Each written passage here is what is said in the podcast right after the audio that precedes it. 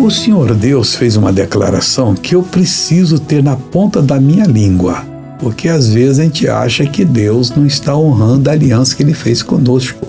Salmo 89, 34 diz: Não quebrarei o meu conserto. Deus não quebra. Não alterarei que saiu dos meus lábios. Não altera. Uns loucos aí vêm dizendo que não é bem assim. Não, é do jeito, é do jeito que você entende que é. E não aceite nada do inimigo, porque ele quer derrotar você, quer fazer você ser um sofredor, não só agora, mas por toda a eternidade. O que, que ele está? Está amarrado, não é verdade? Agora vamos orar, Pai. Obrigado por o Senhor não quebrar o teu conserto.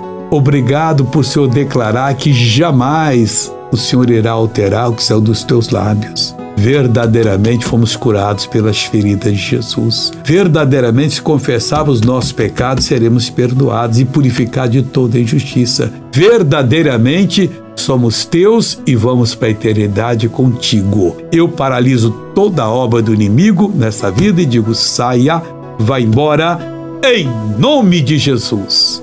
Amém.